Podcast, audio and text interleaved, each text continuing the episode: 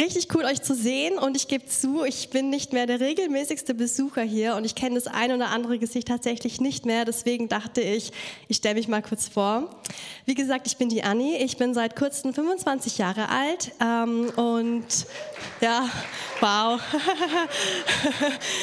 genau, gerade so. Ähm, und Genau, ich freue mich heute Abend hier zu sein, nicht weil ich ein Bühnenmensch unbedingt bin, das würde ich jetzt nicht von mir behaupten, aber weil ich hier mit dieser Jugend groß geworden bin. Zumindest 1,58 Meter bin ich groß geworden. Und ich finde es so schön, einfach hier zu sein, weil das für mich einfach wie so ein Heimatort ist. Und das wollte ich euch allen oder gerade die Leute, mit denen ich schon länger unterwegs bin, einfach nochmal so sagen, weil Matchless war eine meiner besten Zeiten, sei es mit Voco, habt ihr das noch? Ja, yeah, voll cool. Silvesterfreizeiten oder so HSN-Aktionen. Im März ist übrigens wieder eine, da will ich euch alle auch dort sehen. Oder ja, genau. okay, davon weiß ich nicht Bescheid, aber hört sich auch gut an. Okay, wir reden nachher drüber. Ich glaube, ich habe irgendwas verpasst. Aber genau. Und ähm, ich bin heute Abend hier nicht unbedingt als Lückenfüller. Ich habe gerade eine coole Predigtreihe hinter euch und nächste Woche beginnt die nächste. Ähm, ich will euch heute Abend einfach ein Thema mit hineinnehmen und das ist ähm, die Suche nach einem guten Leben mit einem guten Gott in einer bisschen vielleicht verdrehten und komischen Zeit. Und ich will dich am Anfang des Abends erstmal fragen, wie geht's dir denn so? Wie geht's dir, wenn du dir gerade dein Leben anschaust, wenn du dir die Nachrichten anschaust, wenn du dir vielleicht deine letzten Monate ansiehst? Ähm, ich muss sagen, ich finde es so schön, dass wir mit dem Lied Alles Tanz heute Abend angefangen haben, weil in diesem Lied so viel Freude drin steckt und man ja eigentlich motiviert ist, ja eigentlich zu tanzen und zu hüpfen. Aber ich bin ehrlich, zurzeit fällt mir das richtig schwer. Und zurzeit habe ich nicht so voll die Freude gegenüber Gott. Und vielleicht ermutigt dich der ein oder andere Gedanke von mir heute Abend, ähm, eine Antwort auf die Fragen zu finden, die ich mir in den letzten Wochen so gestellt habe oder in den Emotionen zu finden, in die ich die letzten Wochen so durchgegangen bin. Und die Dinge, die ich dir jetzt erzähle, das ist einfach mein Alltag seit Januar und vielleicht findest du eben die eine oder andere Emotion wieder. Genau, wie gesagt, oder ich, ich habe es glaube ich gar nicht gesagt, ich arbeite als Krankenschwester in München und ähm, vor einigen Wochen hatte ich einen nicht so guten Arbeitstag. Ähm, ich glaube, jeder Job hat seine Schattenseiten, vielleicht rede ich es mir auch nur schön. Und ähm, war auf dem Weg nach Hause und hatte nicht mehr so viele Pläne eigentlich. Mein Plan war es eigentlich, nochmal irgendwas Leckeres zu kochen, zu chillen und einfach meine Ruhe zu haben. Und ich glaube, jeder denkt sich da wieder, manchmal gehen ja Pläne nicht so ganz auf im Leben. Ist ja auch in Ordnung. Ich muss nur sagen, an dem Abend, also als ich auf dem Weg nach Hause war, ähm, gab es eine außerordentliche Planänderung, mit der, glaube ich, keiner so richtig vorbereitet gewesen wäre. Und zwar war ich mitten auf der Straße und höre plötzlich Schreie und Rufe und ähm, entdecke einen Mann mit Kreislaufstillstand, ähm, wo eine Reanimation erforderlich war. Und ich gebe zu, ich bin sehr dankbar für die Schulungen, die wir im Krankenhaus bekommen und habe vielleicht schon das ein oder andere Erfahrungsjahr, aber tatsächlich habe ich noch nie ähm, einen Menschen reanimiert. Nur Puppen. Ich habe noch nie einem Menschen die Rippen gebrochen und vor allem nicht mitten in schreienden Angehörigen, weinenden Angehörigen ohne ein starkes Team hinter mir. Und tatsächlich war ich ziemlich dankbar, dass mich dann der Rettungsdienst, ich weiß nicht, vielleicht waren es fünf Minuten, zehn Minuten, vielleicht auch nur 20 Sekunden, mich abgelöst hat ähm, und in meinem Adrenalinschub und in meinem Schock bin ich dann einfach zu dieser Lebenspartnerin gegangen. Also das war quasi ihr Ehemann, der da reanimiert werden musste und der Rettungsdienst weiter für das Leben gekämpft hat. Und ich weiß nicht, irgendwie habe ich nicht die richtigen Worte gefunden. Vielleicht gibt es in diesen solchen Situationen auch nicht die richtigen Worte. Und ich saß einfach nur mit ihr und habe gewartet und habe später mit ihr feststellen müssen, dass ihr Mann nun nicht mehr unter uns war und habe einfach dabei oder war dabei, wie quasi eine Dunkelheit in ihr Leben hineingebrochen ist, dadurch, dass ihr Mann jetzt nicht nur diese Welt, sondern auch sie jetzt verlassen hatte und sie jetzt einfach ohne ihren Mann weiterleben musste. Und an dem Abend lag ich in meinem Bett und ich arbeite viel mit dem Thema Tod und das gehört einfach zum Leben dazu. Ich arbeite auf einer Kinderpalliativstation. Aber an dem Abend habe ich mir einfach nur so ausgemalt, wie ist es wohl, wenn meine liebsten Leute plötzlich von dieser Welt gehen und habe so richtig Angst bekommen Zwei Tage später ruft mich meine äh, Nachbarin an, sie ist 78 und ein bisschen dement. ähm, ruft mich an, ob ich zu ihr kommen könnte. Sie ist gestürzt und hatte Platzwunde am Kopf. Zum Glück es bleibt unter uns, habe ich so das eine oder andere Leukoplast und Verbandsmaterial daheim ähm, und bin dann quasi schnell zu ihr und habe mich den Abend dann noch um sie versorgt. Und es ging ihr gut. Sie hatte nur ein sehr blaues Auge, was schon wieder eigentlich ganz witzig aussah, weil sie dann gemeint hat, ich könnte ja, sie könnte ja meinen, dass ihr Mann sie verprügelt hat. Sie hatte keinen Mann mehr. Ich habe gesagt, lass es, erzähl sowas nicht den Leuten. ähm, kommt nicht gut und vielleicht kommt sogar die Polizei. Und ich weiß nicht, wie es dir geht, wenn du das so hörst. Mit mir macht das immer noch irgendwie was. Und an dem Abend lag ich wieder im Bett und habe so gemerkt, es ist irgendwie so viel Action im Alltag und ich habe mich wieder so richtig gefreut zu arbeiten. Und ich arbeite nebenbei, neben dem Krankenhaus, noch in einem Café und habe mich tatsächlich so richtig auf die Arbeit gefreut. Ich habe mir vorgestellt, wieder wie ich ähm, nicht den schönsten Kaffee, aber den ähm, sehr guten Kaffee kocht, beziehungsweise das macht die Maschine, ich schenke das nur aus, um wieder die eine oder andere Person zu bedienen. Manche von euch haben mich da auch schon besucht und die werden es bestätigen, das macht mir richtig Spaß. Habe das so richtig ausgemalt und ja, am nächsten Tag kommt der Anruf von meiner Chefin, hey Anni, wir müssen das Café schließen, du hast deinen Nebenjob verloren. Und ich hatte noch so meinen Hörer oder halt mein Handy in der Hand und dachte mir einfach nur so, nee, oder? Vor allem, weil ich mir am Abend davor das noch so richtig schön ausgemalt habe, mich so richtig drauf gefreut habe. Und ähm, ich muss ehrlich sein, ich bin auf diesen Nebenjob doch finanziell auch angewiesen und habe mir erstmal gedacht, okay, gut, du wirst schon einen anderen Nebenjob finden, der vielleicht auch so cool ist. Noch bevor ich mich eigentlich um den nächsten, also um diesen Nebenjob kümmern konnte, habe ich dann leider erstmal sieben Tage Alleinaufenthalt in der Westpark WG gebucht, nennt sich auch Quarantäne. ähm, in der es mir tatsächlich am Anfang auch echt nicht so gut ging. Und wer mich kennt, also ich habe eigentlich eine tolle Mitbewohnerin, die war dann leider auch nicht da. Sie hat zwar auch ähm, Corona, sie war nur bei ihrer Familie, das heißt sieben Tage mindestens alleine über den Geburtstag übrigens noch. Und ähm, nee, nee, ich will kein Mitleid, passt schon. Aber ähm, ähm, nur so, um ihr, euch, dass ihr euch ein bisschen reinfühlen könnt, wie es mir wohl gegangen ist. Und wer mich eben kennt, weiß, das ist schwierig für mich, so viel lange allein zu sein, vor allem auch nicht raus zu können. Und tatsächlich, um ein bisschen Licht in die Dunkelheit reinzubringen, ich konnte mich an meinem Geburtstag freitesten lassen und habe echt einen wunderschönen Tag gehabt, äh, war richtig motiviert und bin auch so motiviert in die Woche wieder gestartet, also diesen Montag quasi, äh, dass ich dachte, jetzt brauche ich einen Tapetenwechsel, weil während der Quarantäne, ich habe dann auch meine Möbel umgestellt, um andere Perspektiven zu kriegen und ja, also ja, genau. Ähm, und habe dann noch ein paar Erledigungen in München machen wollen bevor ich wieder nach Memmingen, also in die Heimat fahre und bin so in München unterwegs und dann fährt mir eine Frau in mein Auto rein.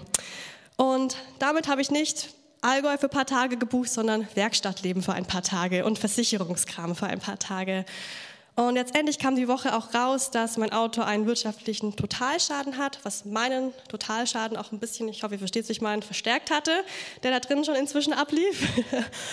Und ich stand dann so in meinem Zimmer die Woche und dachte mir einfach nur so, ich weiß nicht, ob ihr das kennt, ich habe mich gefühlt wie in so einem richtig schlechten Film, vor allem wenn man noch so motiviert ist für das Jahr.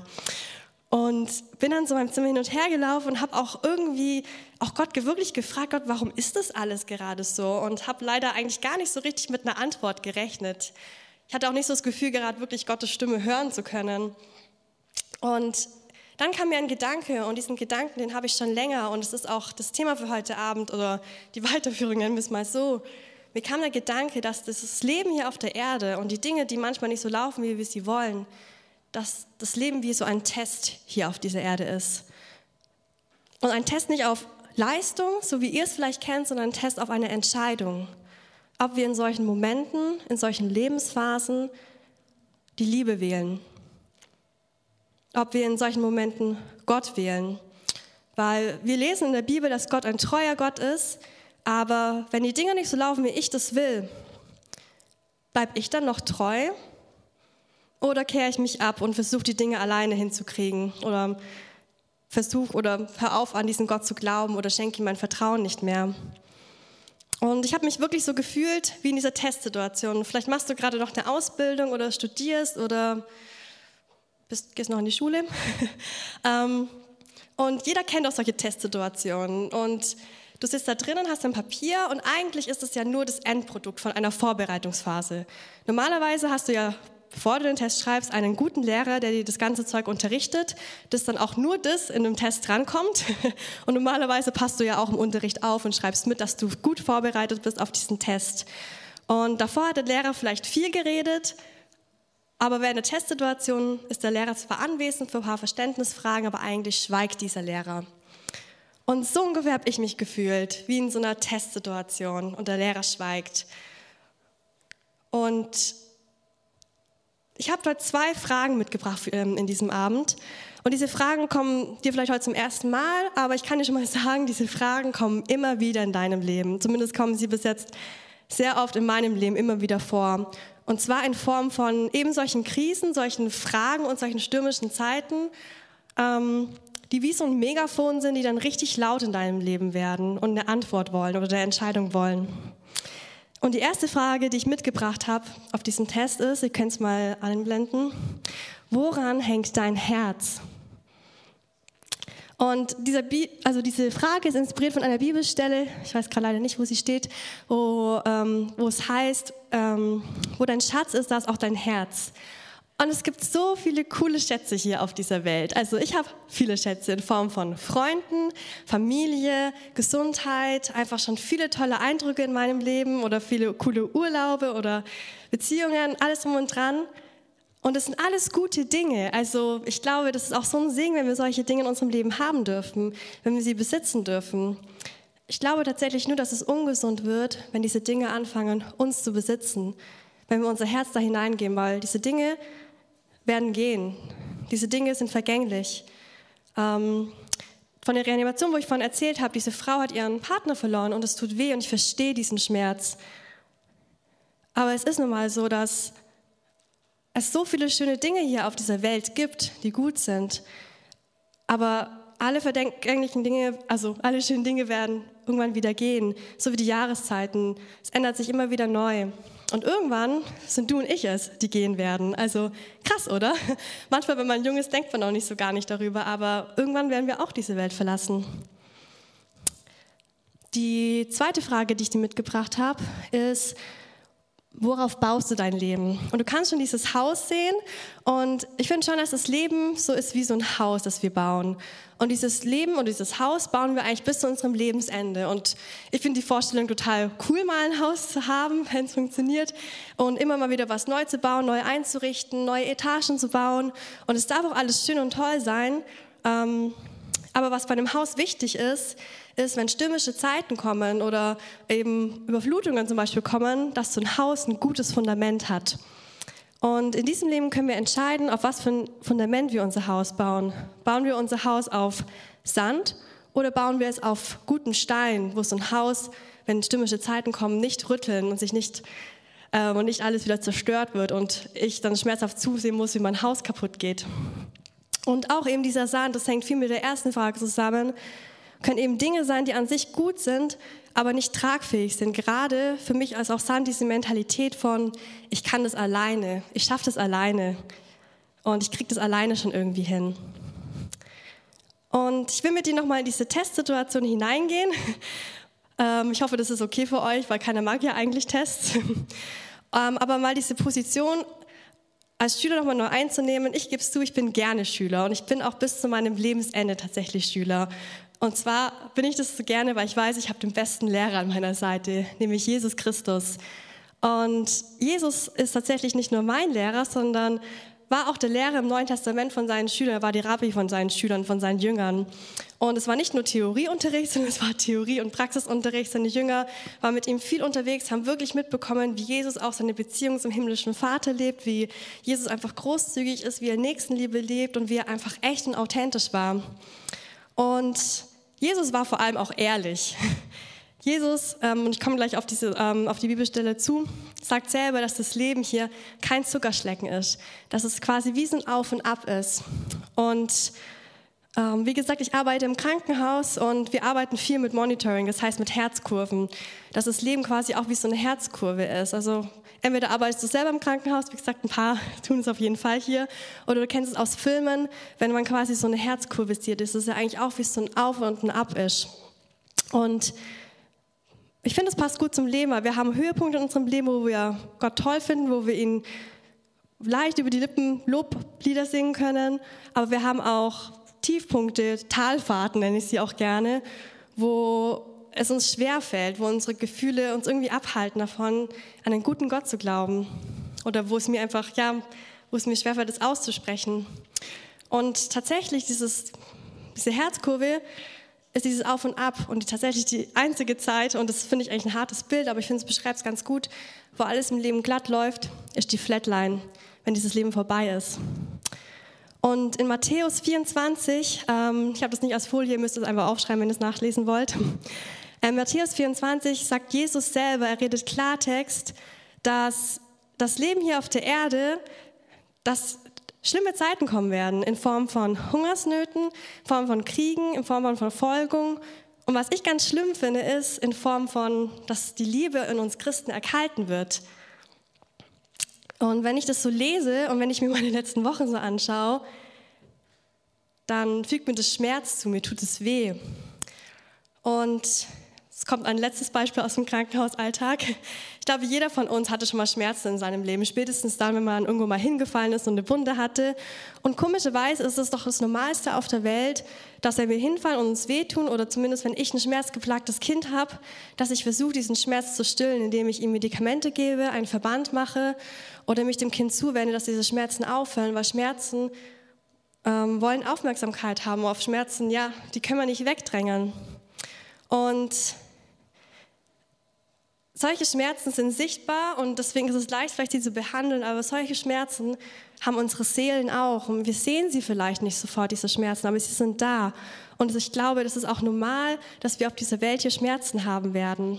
Ganz lange hatte ich eine Phase, und da kann man theologisch viel diskutieren, ich habe danach noch Zeit, wo ich mir dachte, Gott, du bist ein guter Gott, du bist gut. Das heißt, ich habe doch dich, ich darf nicht schlecht drauf sein, ich darf keine Schmerzen haben. Und das glaube ich einfach inzwischen nicht mehr, weil diese Welt und das, was auch Jesus sagt, zeigt, dass wir alle mal Schmerzen haben werden. Aber dass wir die Chance haben, den zu kennen, der ihr Ende kennt, der die Heilung bringen kann. Und diese Welt hat auch ihre Schmerzen. Jesus sagt am Ende von Matthäus 24, dass, dass diese Dinge, die ich gerade aufgelistet habe, dass es der Anfang aller Wehen sind. Und komm noch mal kurz Krankenhaus, fällt mir gerade wieder ein. ähm, ich hatte schon das Privileg, im Rahmen meiner Ausbildung bei der einen oder anderen Geburt dabei zu sein. Und Wehen sind eben in Verbindung mit einer Geburt, wer es nicht weiß. Und diese Wehen sind die Vorreiter einer Geburt. Quasi, die setzen dann irgendwann ein, das ist wie so ein leichtes Ziehen und dann werden die Abstände aber immer kürzer und der Schmerz wird immer stärker. Aber die Mütter, die ich bis jetzt schon begleitet habe, die gebärenden Mütter, wussten, das wird auf was Gutes hinauslaufen, wenn ein Kind am Ende da ist. Und ich kann trotzdem sagen, ich war froh, dass ich da immer nur in der Ecke stehen durfte. Das sind Schmerzen, die sie da aushalten müssen. Und tatsächlich war es aber immer so schön zu sehen, wenn die Geburt gut geklappt hat, dass sie dann am Ende das Kind einfach noch bei sich haben dürften. Und viele sagen danach, dass da eigentlich das Schmerz in dem Moment zumindest für eine Weile vergessen war. Und wenn ich mir die Bibel anschaue, sehen wir auch, dass am Ende, wenn diese Wehen vorbei sind, dass eine Geburt kommt und dass dann Jesus wieder auf diese Welt kommt. Und das finde ich total schön, weil wir dann einfach mit ihm in eine Ewigkeit leben dürfen. Und ich habe auch letztens eine Geschichte gehört von einem Jungen, der ähm, mittlerweile 14 oder 15 ist und als Kleinkind einen schlimmen Unfall hatte, seitdem im Rollstuhl ist. Ähm, und schon wahnsinnig viel einfach im Krankenhaus verbracht hat. Und er wurde dann mal gefragt, wie kannst du, weil er an Jesus glaubt, wie kannst du an einen guten Gott glauben, wenn du schon so viel Schmerzen durchlebt hast und so viel im Krankenhaus warst? Und er sagt was, hat was gesagt und das finde ich so krass. Gott hat eine Ewigkeit, um es wieder gut zu machen. Gott hat eine Ewigkeit, um es wieder gut zu machen. Und ich weiß jetzt nicht, was in deinem Kopf gerade vorgeht ähm, weil das soll uns nicht realitätsblind machen. Vielleicht hast du jetzt diesen Gedanken, ja, was bringt dann dieses Leben hier auf der Welt, wenn es eh ähm, nur Schmerzen sind und das, was kommt, so viel besser ist. Ich kann dir sagen, Gott wollte, dass du in dieser Welt bist. Gott will auch jetzt, dass du mit ihm jetzt schon Gemeinschaft leben kannst. Wir sind vielleicht nicht für jede Beziehung hier auf dieser Welt gemacht, aber tatsächlich für eine Beziehung und das ist die Beziehung zu ihm. Und Er ist selber auf diese Welt gekommen, um einfach unser Lehrer zu sein, um mit uns in diesem Leben durch unsere Auf- und unsere Ups zu gehen und uns immer wieder neu zu entscheiden für seine Liebe und dafür, dass er ja, uns durchträgt und uns die Wahrheit lehrt, weil es endlich die Wahrheit frei macht. Ähm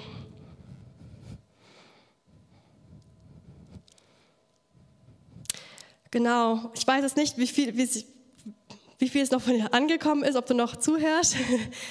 Ich habe jetzt noch ein paar Punkte mitgebracht. Du kannst sie auch gerne aufschreiben, die ich mit Jesus in meinem Leben kultiviert habe.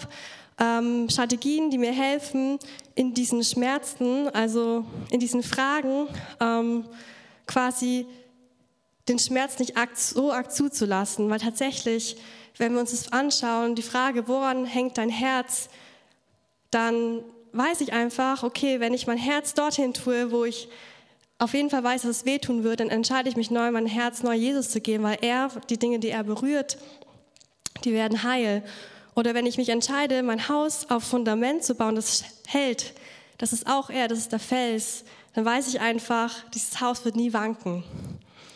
Und du kannst diese Tipps jetzt mitschreiben ähm, und genau, vielleicht helfen sie auch dir in deinem Alltag. Den ersten Tipp, den ich mitgebracht habe, den musst du mir tatsächlich jetzt zeigen, ich habe ihn vergessen, ah, ist Entsorge. Und entsorgen, das tun wir alle immer mal wieder. Also wir alle, wir Menschen produzieren ja Müll. Das ist ja auch irgendwie normal. Und das Müll ist auch ein großes Thema in den Medien. Ähm, und ich wohne in einer WG und wir haben bestimmte Aufgaben und jeder hat mal die Aufgabe, den Müll rauszubringen. Mir fällt der Abschied vom Müll manchmal ein bisschen schwieriger, daran erinnert mich auch meine Mitbewohnerin, aber es ist doch irgendwie eine gewisse Art von Regelmäßigkeit, dass wir alle doch mal unseren Müll rausbringen, oder? Und dasselbe dürfen wir auch mit unseren Sorgen machen, weil ich glaube, dass Sorgen sich immer wieder in unserem Leben einschleichen, in unserem Herzensleben, in unserer Wohnung einschleichen und sich immer wieder so aufsammeln. Und wir dann diejenigen sind, die einfach mal ganz gewohnt den Müll mal rausbringen dürfen. Oder wie Philippa 4, Vers 6 sagt, dass wir unsere Sorgen einfach mal auf Gott werfen dürfen. Und den Raum, den wir dann haben, wenn der Müll weg ist, einfach auch mal Gott geben dürfen, um Danke zu sagen für das, was wir eigentlich in unserem Leben haben. Ich glaube, es heißt irgendwie Dankenschutz verwanken oder so. Und ähm, ihr seht die Vögel hier auf dieser PowerPoint. Und in Matthäus 10 sagt Jesus selber, schaut euch die Vögel an. Und letztens war ich auch spazieren und ich hatte auch das Gefühl, als würde Gott sagen, Anni, mach mal die Augen auf und schau dir die Vögel an. Und in dieser Stelle sagt er selber, dass der Gott im Himmel diese Vögel versorgt.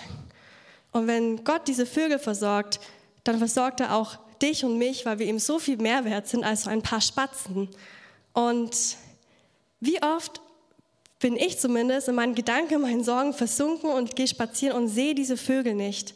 Und ich habe mir diese Vögel angeschaut und habe gemerkt, ich versorge diese Vögel nicht. Meine Mama füttert die Vögel, ich mache es nicht. Aber ich bemerke sie einfach nicht. Und irgendwie war das so Punkt, wo mir das, in mir das Bewusstsein entstanden ist und die Entscheidung, Gott, solange ich noch Vögel im Himmel sehe, solange ich noch Spatzen in meinem Leben sehe, glaube ich daran, dass du mein Versorger bist, dass ich wertvoller bin als ein paar Spatzen für dich. Und das ist vielleicht ein Bewusstsein, das auch für dich ganz gut ist. Ähm, den nächsten Punkt, den ich mitgebracht habe, ist, erinnere dich. Und zwar ähm, habe ich ein Zitat mitgebracht, das ist auch tatsächlich mein Sperrbildschirm, weil ich brauche dieses Zitat gerade sehr oft. Von Ellen White, einer sehr weißen Frau aus dem 19. Jahrhundert. Für die Zukunft haben wir nichts zu befürchten. Stromsparmodus, sorry. Es sei denn, wir vergessen, wie Gott uns in der Vergangenheit geführt hat. Für die Zukunft haben wir nichts zu befürchten, es sei denn, wir vergessen, wie Gott uns in der Vergangenheit geführt hat. Und eigentlich geht es darum, dass wir mit Gott auch anfangen, die Siege, die wir schon mit ihm erlebt haben, einfach mal zu feiern. Weil allein schon die Tatsache, dass du mal ein Gedanke von ihm warst, bevor du überhaupt auf diese Welt gekommen bist, zeigt, dass er über dein Leben ein Sieger ist und du kennst bestimmt die Geschichte von David und Goliath. David, der nur mit einer Steinschleuder quasi den Riesen Goliath besiegt hat, also quasi sogar auf Abstand. ähm, sogar er, ich habe die Bibelstelle sogar mitgebracht, ähm, die kannst du dir gerne daheim nachlesen. Ähm, bevor er den Kampf angetreten hatte gegen Goliath, das war in, ah, sind wir schon wieder soweit, in 1 Samuel 17, Vers 37, sagt er selber, er erinnert sich daran, dass der Herr ihn auch vor Löwen und vor Bären gerettet hat.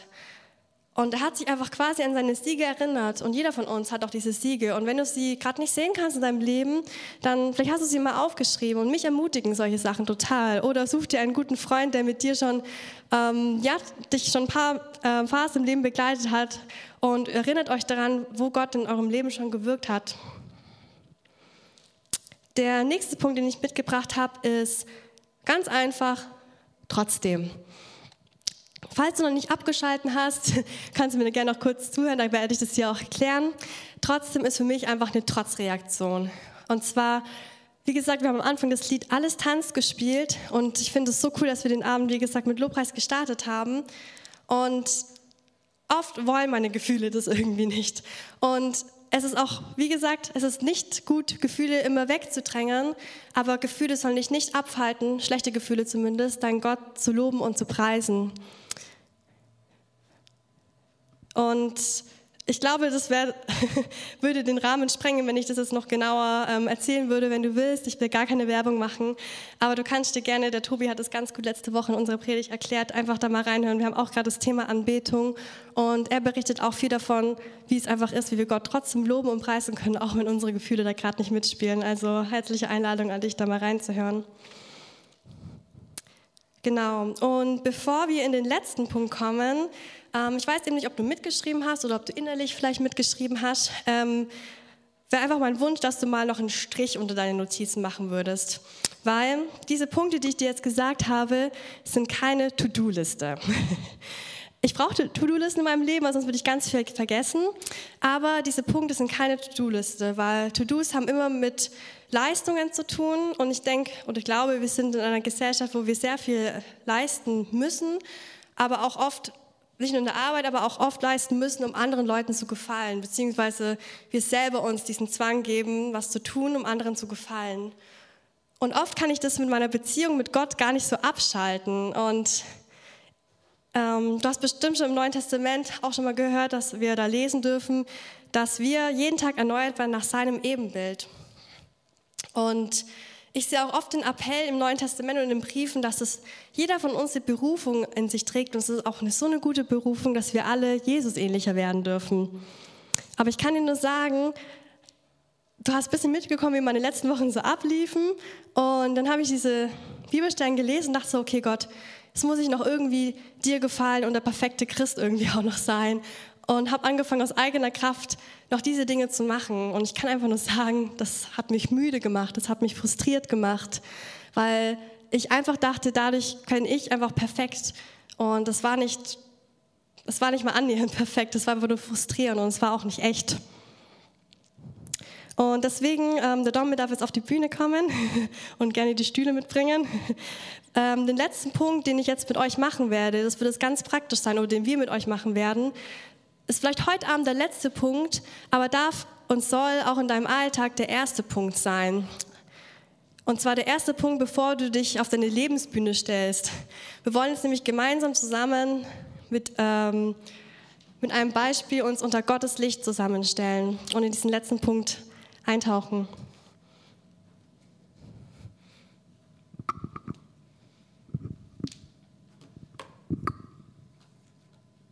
Kurze Umbauphase.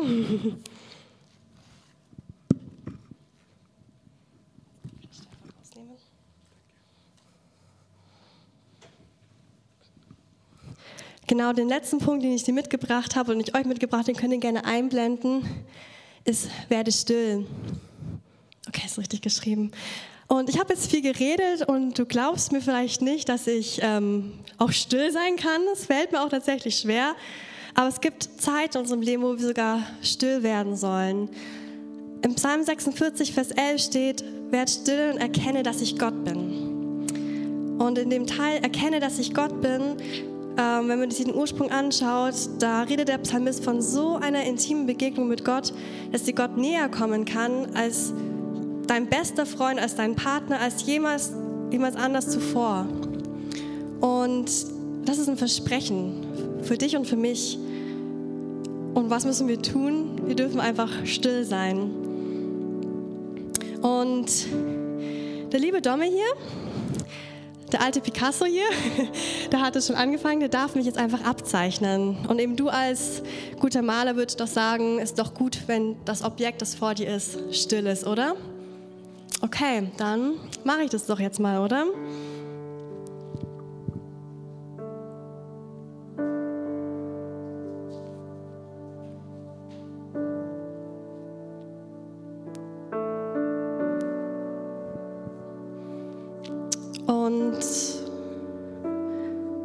Zwar vielleicht gerade still, aber ich schaue mir meine Umgebung so an und merke, wie so die Gedanken wieder anfangen zu kreisen und die Sorgen wieder kommen und wie auch gleichzeitig so eine richtige Unruhe in meinem Leben hineinkommt und mir auch To-Dos einfallen, die ich noch machen muss, um gut genug zu sein für mich, für die Welt und für Gott. Und in dieser Unruhe fange ich irgendwann an, zu sagen, danke Gott, passt.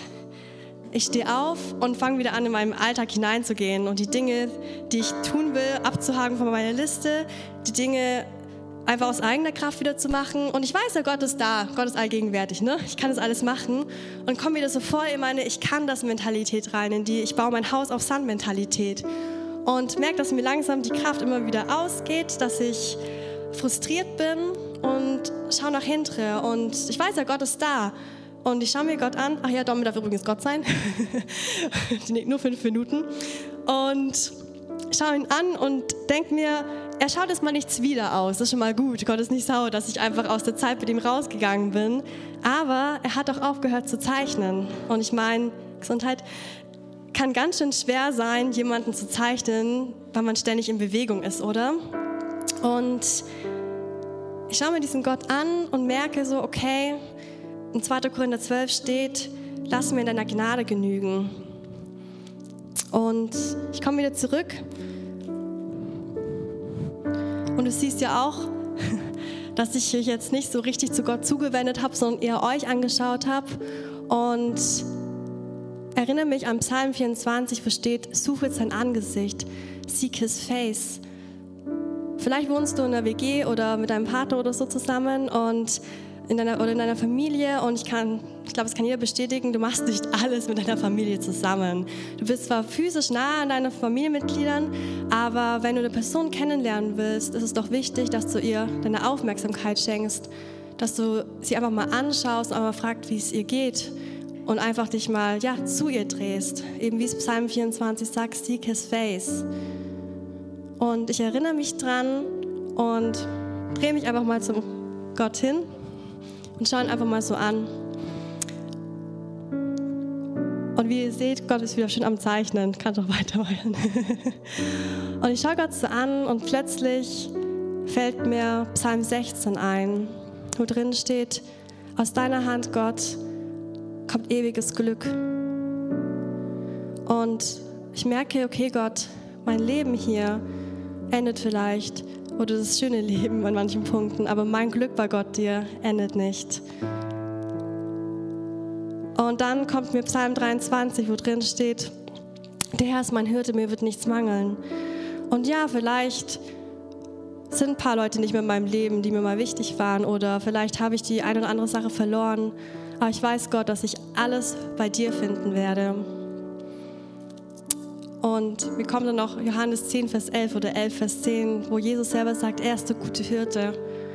Und das stimmt Gott, du bist gut genug und das reicht. Und mit dir finde ich ein gutes Leben mit einem guten Gott.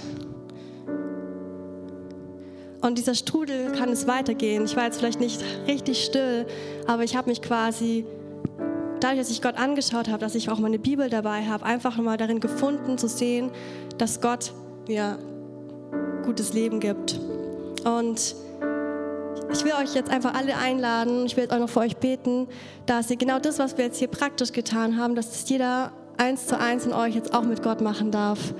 Einfach jetzt still vor Gott werden und Gott hat dir Fantasie geschenkt. Und ich ermutige dich, Gott einfach jetzt in deine Fantasie einzuladen und das nicht nur heute Abend zu tun, sondern es wirklich in deinem Leben zu kultivieren, einfach still vor deinem Gott zu sein, damit er dich nach seinem Ebenbild erneuern kann, aus seiner Gnade und nicht aus, einer, aus deiner eigenen Kraft. Und Jesus, ich danke dir jetzt einfach wirklich dafür, dass du jeden Einzelnen hierher gebracht hast. Vielleicht waren es jetzt viele Worte oder ja, vielleicht hast du sind ein paar Fragezeichen jetzt in dir, aber Jesus, ich bete jetzt wirklich, dass du dich jetzt offenbarst, dass wir jetzt in dieser Zeit, dieser Lobpreiszeit aber wirklich erkennen dürfen, dass du bei uns bist, dass du jeden Einzelnen heute wirklich begegnen willst und ja, dass du derjenige bist, der uns nach deinem Ebenbild erneuert, dass wir durch dich dir auch ähnlicher werden dürfen, durch deine Hilfe. Und danke jetzt einfach für die Zeit, die wir haben werden. Amen.